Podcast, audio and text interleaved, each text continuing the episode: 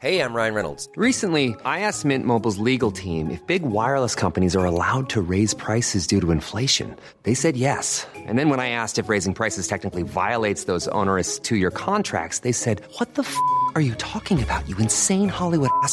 F- So to recap, we're cutting the price of Mint Unlimited from $30 a month to just $15 a month. Give it a try at mintmobile.com slash switch. $45 upfront for three months plus taxes and fees. Promo rate for new customers for limited time. Unlimited more than 40 gigabytes per month. Slows. Full terms at mintmobile.com. Hiring for your small business? If you're not looking for professionals on LinkedIn, you're looking in the wrong place. That's like looking for your car keys in a fish tank. LinkedIn helps you hire professionals you can't find anywhere else, even those who aren't actively searching for a new job but might be open to the perfect role. In a given month, over 70% of LinkedIn users don't even visit other leading job sites. So start looking in the right place. With LinkedIn, you can hire professionals like a professional. Post your free job on linkedin.com/people slash people today. Bienvenue au Balado Urbania. Bonjour, mon nom est Billy F et je suis chargé de contenu chez Urbania. Bienvenue au podcast. Cette année, Urbania célèbre ses 20 ans, mais en 2003, il y a aussi une autre compagnie très importante pour le Québec qui a été fondée et on accueille son fondateur, Steve Jolin, président de 7e ciel. Comment ça va? Ça va bien, merci. Comment est-ce qu'on se sent après 20 ans de, de label? 20 ans, tu te dis, ça fait longtemps. Combien de temps là-dedans, là, tu sais, mais euh, on est content, euh, on est content d'où est-ce qu'on est rendu, surtout, je te dirais. Euh, puis, tu sais, des années anniversaires comme ça, ça nous permet justement de s'arrêter, tu sais, puis de dire, bon, ben, hey, ça fait, ça fait déjà 20 ans que je fais ça. On a tendance toujours à, voir, à projeter, à voir ce qui se passe, ce qui s'en vient. Mais c'est le fun aussi parce qu'un année anniversaire, ça te permet de t'arrêter, de regarder un peu en arrière, dire Ah, ben écoute, on, a fait des belles affaires quand même euh, en 20 ans. Fait que euh, c'est un, petit moment de, de, recueil, je te dirais, puis de se dire Bon, ben, on, l'a fait, c'est cool. Mhm. Fait que là, aujourd'hui, on va parler, bien entendu, des 20 ans, euh, du concert anniversaire que vous organisez la semaine prochaine au Centre Bell, de certains de tes artistes forts, mais moi, je veux essayer de comprendre un peu plus pourquoi 7e ciel. D'où est-ce que ça vient? Fait que, si tu permets, on va vraiment retourner un peu à tes origines. Donc, toi, tu viens de Rouen-Noranda. Par contre, si je me trompe pas, c'est à Thunder Bay que tu as vraiment découvert le hip-hop. Ouais, tu as des bonnes sources, tu un bon recherchiste. Euh, ouais, exact. Ben, en fait, moi, j'ai grandi à, à Rouen euh, avec ma mère. Puis, euh, je suis parti à l'âge de 10 ans vivre avec mon père quelques années. Puis, mon père euh, a été vivre à Thunder Bay où il travaillait, lui, dans le bois là-bas. Puis, euh, ben, c'est un milieu anglophone. Euh, nous, on était dans un quartier où il y avait quand même quelques francophones. Puis, il y avait, il y avait un gars qui était. Moi, j'avais 12 ans à cette époque-là. Il y avait un gars qui mesurait 6 pieds 6, euh, qui avait 16 ans. Il se promenait toujours avec un air très chill, très décontracté, avec son ballon de basket, puis sa radio. Puis je trouvais, je trouvais qu'il avait tellement l'air cool, tu sais, puis relax. Un moment j'y adresse la parole, puis il marchait toujours dans le quartier. puis je me rends compte que c'est un francophone, tu sais. Puis euh, ben, ça, ça, ça commence comme ça, puis là, je me mets un peu euh, à jaser un peu avec, tu sais, puis il dit, hey, une année, il nous invite à, à venir jouer au basket dans, dans, dans le petit parc où est-ce qu'il allait toujours. Fait que je m'en vais là-bas. Fait que je me lis un petit peu d'amitié, mais d'amitié, j'avais Mhm. 12 ans, il en avait 16, là, tu sais. Fait que c'était quasiment plus un grand frère, mais c'est un, gars qui m'aimait bien, puis qui, moi, je me suis, j'ai commencé à m'intéresser au basket à cause de lui. Euh, puis quand je suis arrivé, il m'a emmené un peu dans sa chambre, son univers. Je suis rentré là-dedans, les murs c'était tapissé, mon gars, de, de, de, posters de rap, tu sais. Puis euh, Public Enemy, KRS-One, euh, tu sais, tous les, les, les, les gars, les Maestro Fresh West à l'époque, tu sais. Donc c'était vraiment... J'étais arrivé là, j'étais OK, je suis dans un univers que je connais pas du tout. Puis il a commencé à me faire écouter de la musique. Puis il me donnait un tape où il y avait justement, euh, c'était un tape mixé où il avait mis possiblement tous les tracks que lui écoutait. Écoute, j'ai pogné à piqûre, j'ai écouté le, le- le tape là, sans arrêt. Puis à partir de ce moment-là, on dirait que ça y est, le- le Mhm. mal était fait. J'étais contaminé. Avant ça, c'était c'était quoi ton introduction au rap? Est-ce que c'était... Déjà, est-ce que tu peux nous situer à peu près, on était en quelle année à ce moment-là? 89. 89. 89. Euh, ouais, 89, puis c'était vraiment du rap anglo qu'il y avait. Mhm. Moi, j'allais dans une école francophone. Puis, il y avait un, petit concours, euh, un petit concours de- amateur là, de- à l'école. Puis, euh, moi puis un de mes chums, on avait formé un petit groupe. Puis, on s'appelait Cool DS. Lui, c'était Danny, moi, c'est Steve. Donc, c'était Cool DS. Puis, on avait fait un... On avait créé un rap. En anglais? fran- En français. français? Ouais. Puis, euh, hey, en 89, Ben on- oui. il ne devait pas avoir beaucoup de monde qui rappait en français. là. Puis, euh, on l'a enregistré grâce à l'aide de, de- de mon prof de musique. année, on avait resté à l'école après. Puis lui, il avait un petit synthé, puis il avait fait un genre de petit beat, là, tu sais. euh. on commençait sur un, un, air- un- un air de Frère Jacques au début. Puis là, c'était plein de manées. Le beat commençait, puis là, tu sais, « Hey, DJ, drop that beat! » là, tu sais. Puis on commençait à rapper en français. Mais écoute, c'était... Puis on a gagné le concours, évidemment. Malade. Mais euh, tu sais, ça, ça a été ça a été vraiment les débuts, là, tu sais.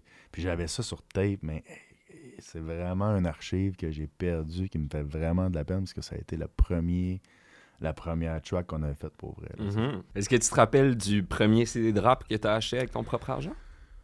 Euh, moi, c'est des cassettes, beaucoup, Ouais. que je te dirais. J'ai commencé à acheter des, euh, des cassettes. euh, écoute, le premier, que, je pense que c'était un tape de Public Enemy, mais tu sais, il faut, faut, faut, faut savoir que, tu nous autres, quand on s'est mis à acheter des, des tapes, euh, ben, on faisait des commandes spéciales, tu sais, parce que... Euh, Parce Parce qu'on vendait pas ça au, au- au magasin de disques à, à Rouen. là, là, là-bas, c'était un petit disquaire ind- indépendant. C'est qui le premier rapper que t'entends euh, en français? Ou tu sais, c'est- c'est qui qui te donne euh, l'idée de te dire Ah ouais, c'est vrai, je pourrais aussi rapper en français? La première vraie référence, puis la première personne que j'ai écouté vraiment, c'était M. Solar.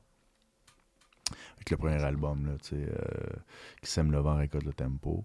Ça, c'était vraiment le premier, euh, premier album que j'ai saigné, puis que j'ai dit, OK, ça, c'est- du génie. Euh, ben, qui nous a aussi permis de croire que ça se pouvait. Mhm. Euh, puis après ça, ben, il y en a eu plein. Là, je suis tombé dans toutes les, les NTM, les euh, IAM, etc. là, tu sais. Puis combien de temps avant que tu rencontres une autre personne euh, au Québec qui faisait aussi du rap en français? J'ai joué euh, au basket euh, quand même euh, collégial aussi. Donc, tu sais, quand j'allais à, à Montréal puis qu'on partait, ben, c'est là que c'est là que souvent j'essayais de faire des contacts puis de Mhm. dire, hey, tu sais, rentrer dans certains cercles. Puis des fois, c'était comme, ah, moi, je connais quelqu'un qui fait des beats. Ben, OK, moi, c'est ça que j'avais pas, tu sais. Concours de circonstances, mon cousin de Rouen avec qui j'avais traîné dans mon cercle de rap, tu sais. Euh, lui, il s'en va aux études à Québec. Puis, euh, on avait une amie commune qui venait de Rouen, qui sortait avec un beatmaker, euh, le beatmaker à l'époque de Good Samaritans, puis des ambassadeurs, un groupe de Québec. Puis lui, mon cousin, il a fait entendre des démos, puis il a dit Ok, ben, quoi faire, là, tu sais. Mhm. dis-lui qu'il vienne, puis moi, je vais travailler avec. Puis à chaque fin de semaine, je partais à Québec, j'allais enregistrer. On, faisait, je revenais avec deux, trois tracks à chaque fin de semaine. Puis c'est comme ça qu'on a monté le premier Mhm. album. Puis là, rendu là, on est quoi, mi, euh, mi-90? Non, non, là, là, fin 90? Là on, est, ouais, là, on est rendu début 2000 quand on a commencé à, à, à Québec, je te dirais. Mhm. tu sais. Fait qu'il y a Avant déjà ça, eu les, les Domatiques, les Mosaïens. Ouais, le, le- exact. le rap keb avait Exact. progressé un que peu quand que même. j'ai- là. Que j'ai j'ai rencontré. Là, tu sais, euh, Uh-huh. Je me souviens de Matic était venu à Rouen. Ben, eux, ils faisaient des shows dans les, les grosses salles euh, traditionnelles, là, de, de diffusion traditionnelle. Puis moi, j'allais là comme euh, spectateur. Là, tu sais, même si j'avais presque l'âge des gars, tu sais, j'allais là plus comme spectateur, puis dans l'espoir de leur remettre un tape tu sais, de, de, de ce que je Mhm. faisais. Puis quand t'es jeune, tu te dis, bon, mais man, eux, ils peuvent m'aider. euh, c'est dans les premiers, ils, peuvent m'aider. Fait C'était déjà pour te démontrer que j'avais cette fougue-là de dire, hey, je vais faire ma place. Je leur remettais en main propre. Fait qu'à chaque fois, je voyais quelqu'un euh, que je croisais, euh, SP whatever, qui, avait, qui commençait à à avoir du succès. J'allais voir, je me présentais, salut, je suis un rappeur de Rouen, écoute ça. C'est vraiment en début 2000, j'ai commencé à, à- à faire mes trucs avec les ambassadeurs. Ça m'a amené à faire euh, le concours euh, Hip Hop Forever en 2002. En 2003, T'enregistres l'album ou t'essayes de le choper à des labels avant de commencer à enregistrer? L'album a été enregistré. tu sais. Moi, j'étais, euh, j'ai commencé, euh, j'avais commencé à l'enregistrer tout dans la période là, du concours, tout ça. J'avais commencé à faire des chansons. tu sais. Puis, euh, je te dirais, ça, faut, faut, faut se dire que de 99 à 2003, moi, j'étais aux études à Sherbrooke. Fait que c'est tout là, ce développement-là de contact, ça, ça passe, je te dirais. Euh, fait que moi, en 2000, 2000, fin 2002, j'ai un album là, qui, est, prêt. Euh, Puis là, en début 2000 2003, je finis mon bac. Euh, fait que moi, mon but, c'est de sortir mon album avant l'été. J'envoyais des, l'album presque final à plein de maisons de disques. Je regardais derrière les, les, les CD, puis j'ai dit, OK, ben eux, euh, c'est une grosse maison de disques, ils ont sorti ça, ils ont sorti ça. Au Québec ou à l'international? Ou... ok. Au Québec, tu sais, euh, ben, c'était Fait un- que c'était quoi tes options? Parce qu'il n'y avait pas encore de label Il n'y avait pas de dédié au rap. non, c'est ça. tu sais, Mais tu avais justement les disques Tox qui avaient fait, Ok. euh, qui avaient fait Domatic. Tu avais BMG qui avait fait Mosaïen. Il y avait quand même des gens euh, avec qui je me disais, bon, ça pourrait être cool de, travailler. Il faut, faut savoir qu'il y avait eu un, moment très fort, justement, fin 90, où Domatic avait eu une percée commerciale euh, euh, fulgurante qui avait ramené beaucoup de ventes de CD. Mais après ça, il y avait eu. Donc, ça, c'est là que toutes les, grosses maisons de disques voulaient avoir leur rapper. Mhm. Puis tout le monde voulait goûter un peu à la, la recette d'Omatic, mais ça s'est pas produit comme ça, tu sais. Donc, le- ça a beaucoup refroidi les, les- les- les grosses maisons de disques, puis les gens sont, sont juste remis, laissé le, le rap de côté. Euh, puis il y a eu des petites maisons de disques ici et là qui ont commencé à se former. Tu sais, je pense à l'époque, il y avait High Life Music, il y avait euh, Hero Prod. On était dans le mouvement que là, il commençait à avoir des petites maisons de disques. Mais tu sais, moi, je me disais, je vais pas nécessairement signer avec des gars, je veux pas signer avec des gars de mon âge, tu sais, euh, c'était pas tant ça mon truc parce que je me disais bon, ils ont pas plus d'expérience que moi. Fait que finalement euh, ben écoute, après après tous les les, les, les, les refus, j'ai décidé de créer ma propre euh, compagnie pour sortir mon premier album. Là, le défi, c'était de trouver un deal de distribution. Parce que à l'époque, c'était ça. Là, t'étais pas. euh, Mhm.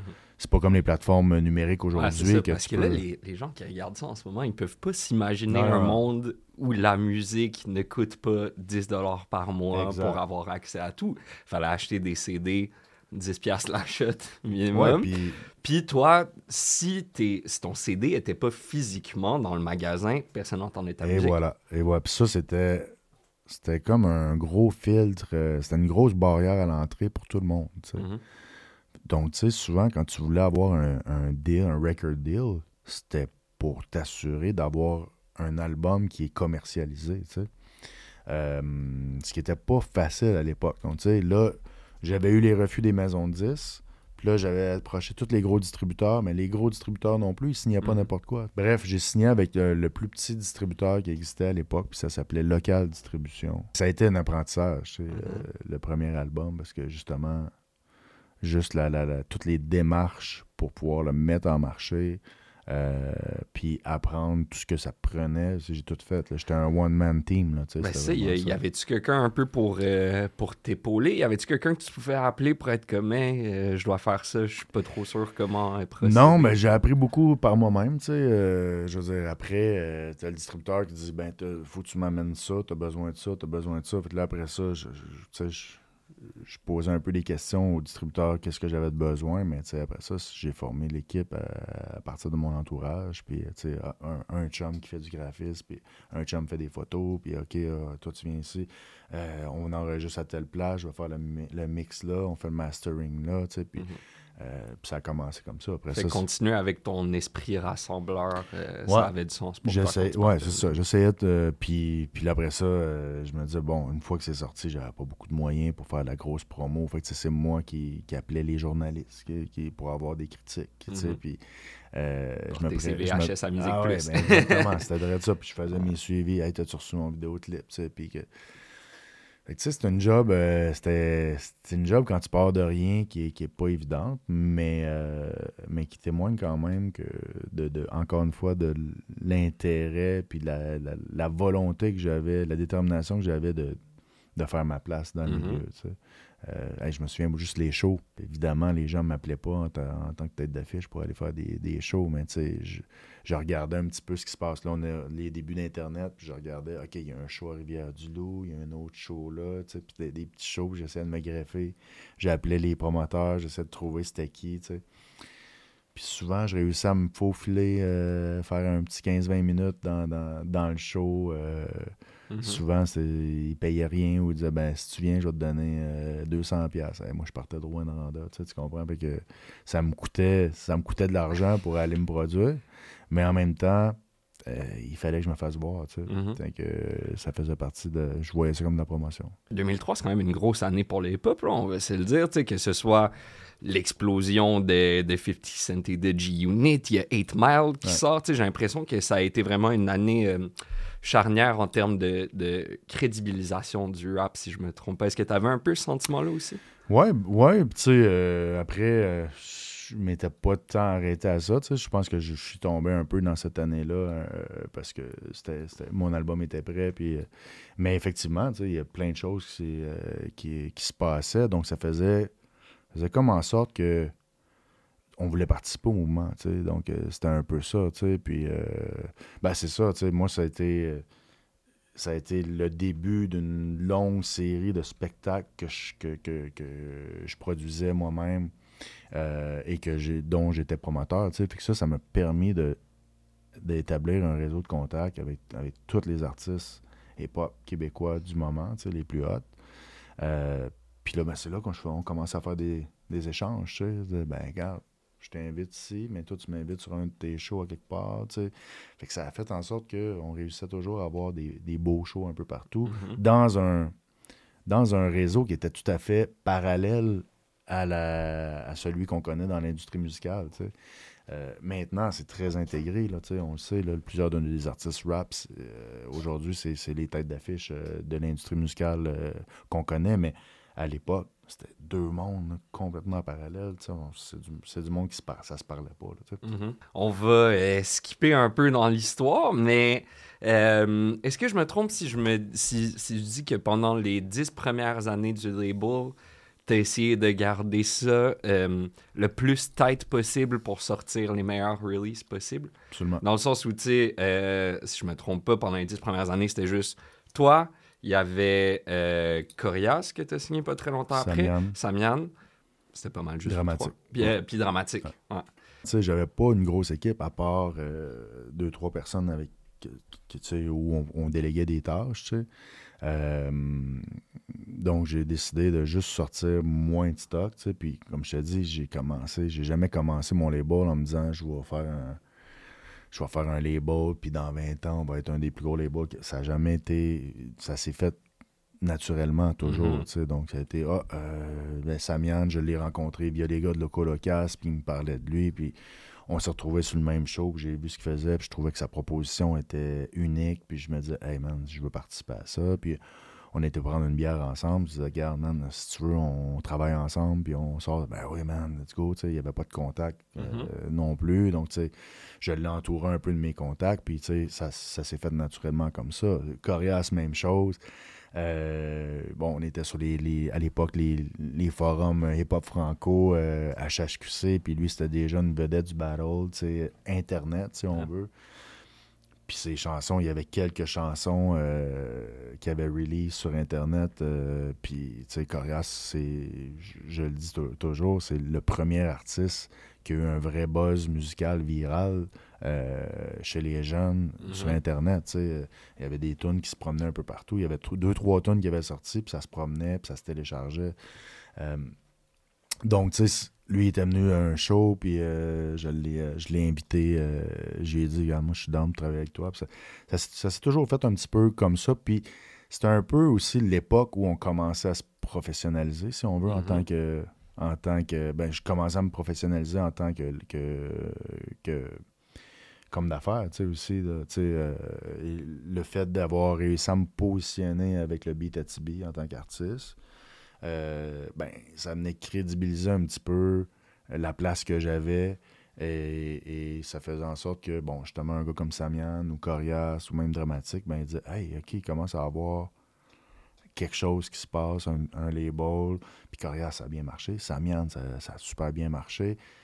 Donc là, réussite après ré- réussite, puis c'était des petites réussites, là. C'était pas, des, c'était pas des succès euh, où on décollait avec 50 000 albums vendus, là. C'était pas ça, mais c'était des, des succès constants, des petites victoires qui s'accumulaient. On commençait à faire notre place, les gens commençaient à parler de nous. Euh, on, on faisait des choses qui sortaient un petit On était encore un, un peu underground, euh, mais on, on avait du, du succès. Puis la- l'arrivée de Dramatique aussi, ça a beaucoup crédibilisé le, le- le- le label parce que là, Mhm. tu avais un artiste euh, respecté et crédible qui arrivait du groupe Mosaïen qui venait signer avec 7e ciel le label de Rouen Randa. Ah, ça ajoutait du street Fait que là, ça euh, devenait, tu sais, ça venait comme un peu qu'on on avait Another J, Samian, Corias, puis là, Dramatique, c'était comme le stamp, le approval stamp de dire, OK, guys, tu sais, le, le hip-hop scene reconnaît le. Donc, fait que, on, est, on était, comme, comme tu dis, longtemps, juste nous quatre, à sortir, bon, euh, tu sais, sortir les albums un après l'autre. C'était, c'était- des fois, c'était une sortie par année, des fois, c'était deux sorties par année, mais comme je te dis, on n'avait pas d'équipe, je faisais tout à l'époque. Mais, tu sais, ça a toujours été comme qualité avant quantité, euh, avant un bon moment, puis je me disais que c'était ça qu'il fallait faire, tu sais. Mhm. Euh, J'avais pas envie de devenir un gros label avec beaucoup de volume. C'était pas ça mon envie. Je veux me consacrer aux artistes qu'on a puis aux projets qu'on a. Euh, puis je pense que ça a fait aussi la renommée du label pendant un certain moment. tu sais. Euh, après, bon, il y a eu d'autres signatures, puis ça a grossi, euh, mais l'équipe a grossi aussi. On avait plus de moyens. Ben tu sais. oui. On a eu des, des beaux succès qui ont fait en sorte qu'on pouvait prendre plus de risques aussi. tu sais. Mhm. On on est bien avant un loud, on est bien avant comme beaucoup de rappeurs qui peuvent nous montrer que au Québec, ça peut devenir vraiment mainstream, si on veut, le Mhm. rap. Fait que, sais, c'est quoi la plus grosse salle pour toi que vous pouviez jouer à l'époque? Ben, tu sais, nous, on avait fait le Club Soda en 2007. Justement, j'avais monté un show, un rassemblement HHD que j'avais appelé ça. Puis c'était Nice. toutes les têtes d'affiche du moment, là, tu sais, euh, c'était ça. C'est pas une si grosse salle, le Club Soda, aujourd'hui, mais c'est quand même un step. Ben oui. C'est pas tout le monde qui le remplit encore aujourd'hui. Euh, puis le fait de l'avoir fait en 2007, ça nous a comme dit, hey guys, tu sais. Puis on était, faut, faut savoir qu'on était aussi dans un moment où le rap, tout le monde était chacun pour soi. C'était toutes des petites gaillards de clans, tu sais. Puis j'avais des bonnes relations avec tout le monde. Puis moi, je disais, guys, on se fait un gros show. Euh, puis, euh, man, on, on met tout le monde, puis on mélange, puis on fait un feu roulant, tu sais, de- d'artistes. Très similaire à, à ce Ouais. qu'on va faire au Centre Bell. Euh, mais tu sais, c'était ça le concept. Puis écoute, ça a été un succès. On rêvait pas de, de, de, de, faire un Centre Bell où on n'était pas, on était pas là. On voulait faire une, on voulait faire notre place. Puis euh, y aller progressivement, mais sais, le Club Soda, c'était, une gros, c'était déjà considéré comme une grosse salle. Il y a une couple d'années, je suis sur Facebook et je tombe sur une vidéo d'un kid en train de freestyler euh, dans un parc à Montréal. Je pense que tu vois où je m'en vais. Puis je me dis, ce kid-là a beaucoup de talent. C'est très intéressant ce qu'il fait. Ça serait vraiment cool que quelqu'un signe. Et quelques mois plus tard, tu signes Fouki. Comment est-ce que ce projet-là est arrivé sur ta table? Comment est-ce que tu as découvert... euh, Ben, ça, c'est drôle parce que j'avais regardé un petit peu. ben, un peu comme tout le monde, j'étais tombé sur, euh, sur le clip euh, Gaillé, que j'avais euh, trouvé ça trouvé ça sympathique. Puis je trouvais ça quand même cool, tu sais. puis- mais j'avais écouté, je trouvais ça cool, mais tu sais, j'ai pas cherché plus que ça. Puis mon fils euh, qui jouait à PS, ça faisait une couple de fois qu'il écoutait, écoutait son album. euh, je m'en ai, dit, je vais aller euh, dig un peu, un peu plus, euh, parce que je trouvais ça intéressant, son univers, tu sais. Puis j'ai, commencé à écouter son album un peu non-stop. Puis j'ai vraiment pas mis de quoi, tu sais. Je me dis, OK, man, il y a vraiment quelque chose de cool à faire. C'est un jeune qui est très, qui rappe de façon très décomplexée, tu sais.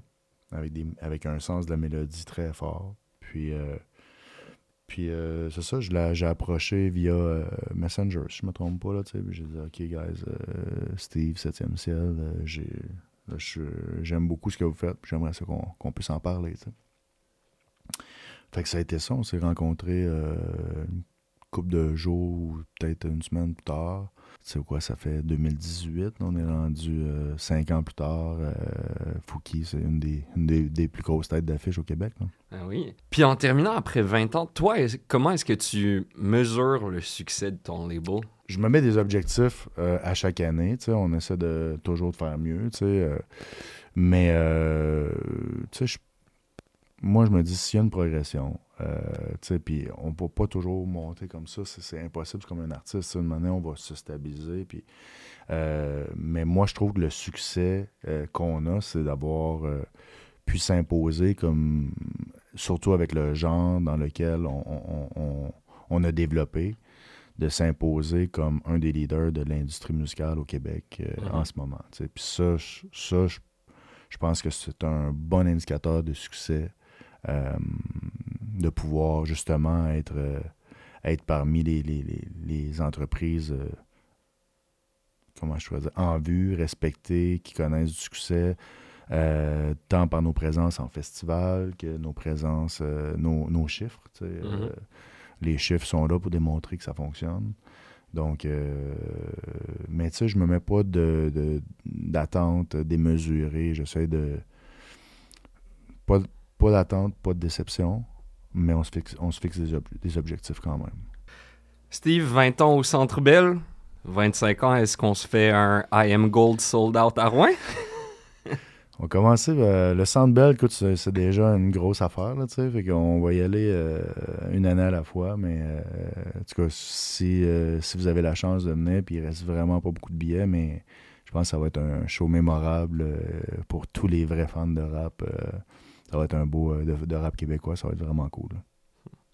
Steve, merci beaucoup d'être venu. Merci. Congrats pour 20 ans. Très Merci, content que Urbania et 7e Ciel puissent fêter leurs 20 ans euh, la Ensemble. même année. Ben oui, exact. C'était Steve Jolin. Mon nom est Billy Eve. Je suis chargé de contenu chez Urbania. Si cet épisode vous a plu, abonnez-vous au balado Urbania. À la semaine prochaine. C'était un balado Urbania. Abonnez-vous donc.